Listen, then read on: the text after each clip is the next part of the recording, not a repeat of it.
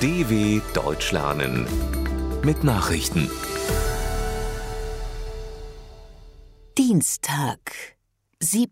Februar 2023, 9 Uhr in Deutschland. Bergungsteams finden immer mehr Erdbebenopfer. Bei den verheerenden Erdstößen im türkisch-syrischen Grenzgebiet sind nach jüngsten offiziellen Angaben mehr als 4300 Menschen ums Leben gekommen. Rund 20.000 erlitten demnach Verletzungen. Da die Suche nach Verschütteten andauert, wird ein weiterer Anstieg der Opferzahlen befürchtet. Die Beben führten im Süden der Türkei und im Norden Syriens zu enormen Zerstörungen. Tausende Menschen wurden obdachlos. Deutschland und zahlreiche weitere Staaten wollen Nothilfe leisten. Der türkische Präsident Recep Tayyip Erdogan verkündete eine einwöchige Staatstrauer. Chinesischer Ballon auch über Costa Rica gesichtet. Nachdem das US-Militär vor der Küste von South Carolina einen mutmaßlichen chinesischen Spionageballon abgeschossen hatte, wurde ein solcher nun auch in Costa Rica gesichtet. Die Regierung in Peking habe eingeräumt, dass einer ihrer Ballons über das Territorium des mittelamerikanischen Landes geflogen sei, hieß es in einer Erklärung des kostarikanischen Außenministeriums. Die chinesische Botschaft in San Jose habe sich für den Vorfall entschuldigt und erklärt, der Ballon sei für wissenschaftliche Zwecke eingesetzt worden. Nach dem Abschuss des Ballons am Samstag vor der US-Küste läuft dort die Bergung der Trümmerteile.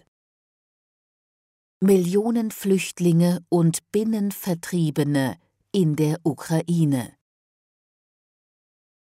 Das UN-Nothilfebüro OCHA hat eine aktuelle Schätzung zur Zahl der ukrainischen Flüchtlinge vorgelegt.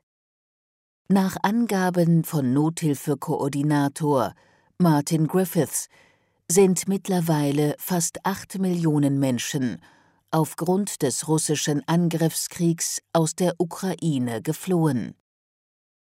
Weitere 5,3 Millionen seien Vertriebene im eigenen Land, sagte Griffiths bei einer Sitzung des UN-Sicherheitsrates. Er kündigte an, noch in diesem Monat einen Plan für humanitäre Hilfen vorzulegen. Mittel in Höhe von 3,9 Milliarden Dollar seien dafür erforderlich. Laut UN-Flüchtlingshilfswerk UNHCR führte dieser Krieg zur größten Fluchtbewegung seit dem Zweiten Weltkrieg. Zelensky erwägt Besuch bei der EU. Der ukrainische Präsident Volodymyr Zelensky könnte noch in dieser Woche nach Brüssel reisen. Es bestehe die Möglichkeit, dass am Donnerstag eine außerordentliche Tagung des Europaparlaments stattfinde, an der Zelensky persönlich teilnehme, verlautete aus EU-Kreisen. Am selben Tag treffen sich in Brüssel die Staats- und Regierungschefs der EU-Länder. Wie es hieß, würde Zelensky dann auch als Gast an dem Gipfel teilnehmen. Er sei dazu eingeladen worden, bestätigte ein Sprecher von EU-Ratspräsident Charles Michel. Weitere Angaben wollte er aus Sicherheitsgründen nicht machen. Harris kommt nach Deutschland. US-Vizepräsidentin Kamala Harris wird auch in diesem Jahr an der Münchner Sicherheitskonferenz teilnehmen. Damit wolle sie mit Blick auf den Ukraine-Krieg die transatlantische Einheit und Entschlossenheit demonstrieren, teilte das Weiße Haus in Washington mit. Die Konferenz gilt als wichtigstes sicherheitspolitisches Expertentreffen weltweit. Insgesamt werden Mitte Februar rund 40 Staats- und Regierungschefs, mehr als 90 Minister sowie etliche Chefs internationaler Organisationen in der süddeutschen Metropole erwartet. Hacker finanzieren nordkoreanische Atompläne.